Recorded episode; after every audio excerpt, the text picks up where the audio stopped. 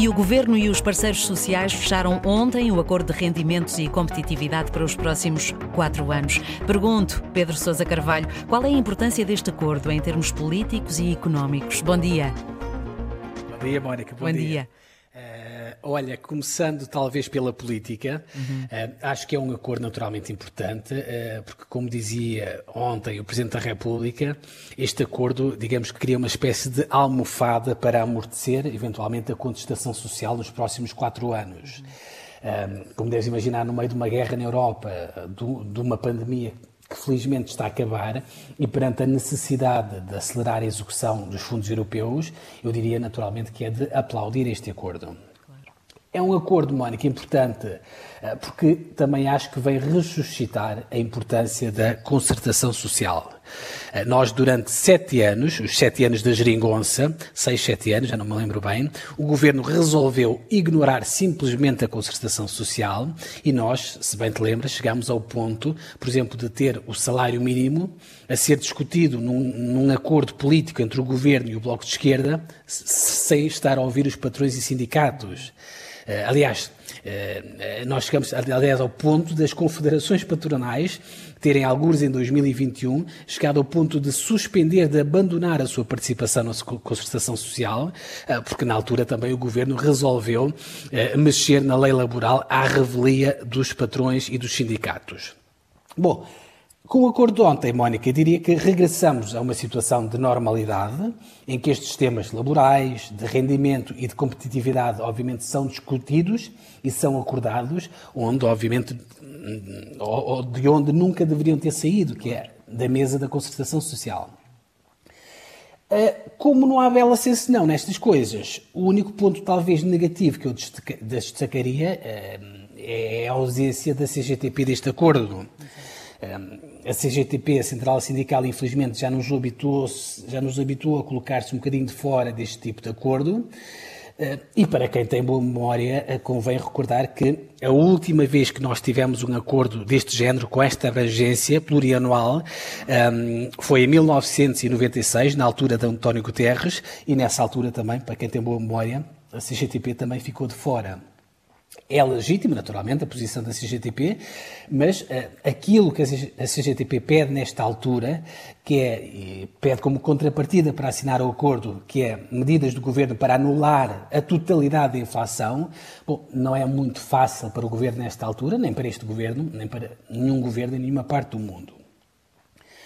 Enfim, olhando agora, uh, Mónica, para o lado talvez mais económico e menos político deste acordo, se calhar interessa mais às pessoas, eu destacaria, pela sua relevância, duas ou três medidas.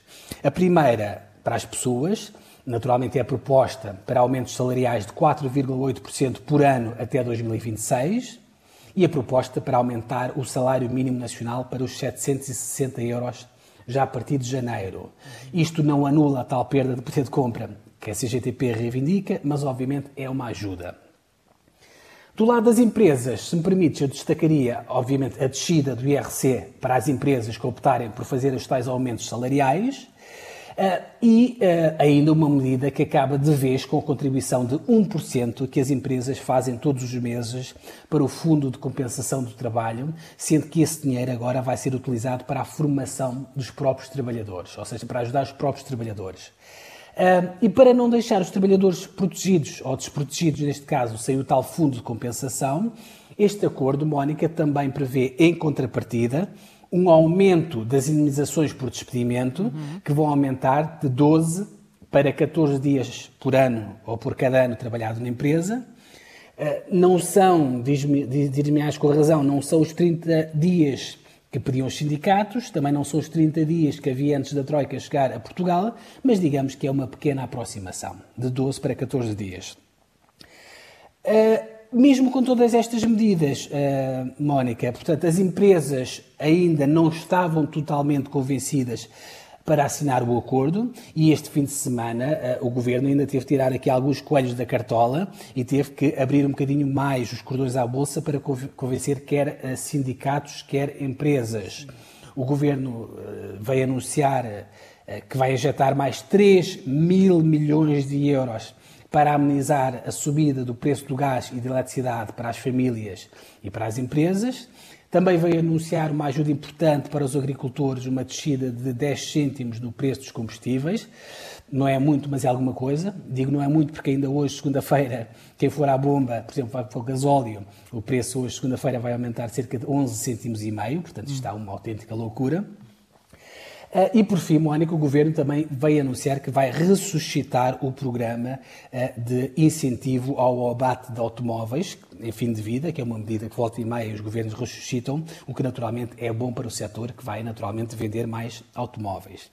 Enfim, Há aqui uma série, Mónica, de novas medidas que acabam naturalmente, ou que acabaram por convencer os patrões e o GT a assinar um acordo e, eventualmente, vamos a ver se o Orçamento do Estado, que vai ser apresentado ainda hoje, o documento entrega à uma da tarde no Parlamento, e vamos a ver se esse documento não vai trazer, eh, eventualmente, até mais novidades. Eh, se assim for, Mónica, cá estaremos amanhã para conversar sobre o tema.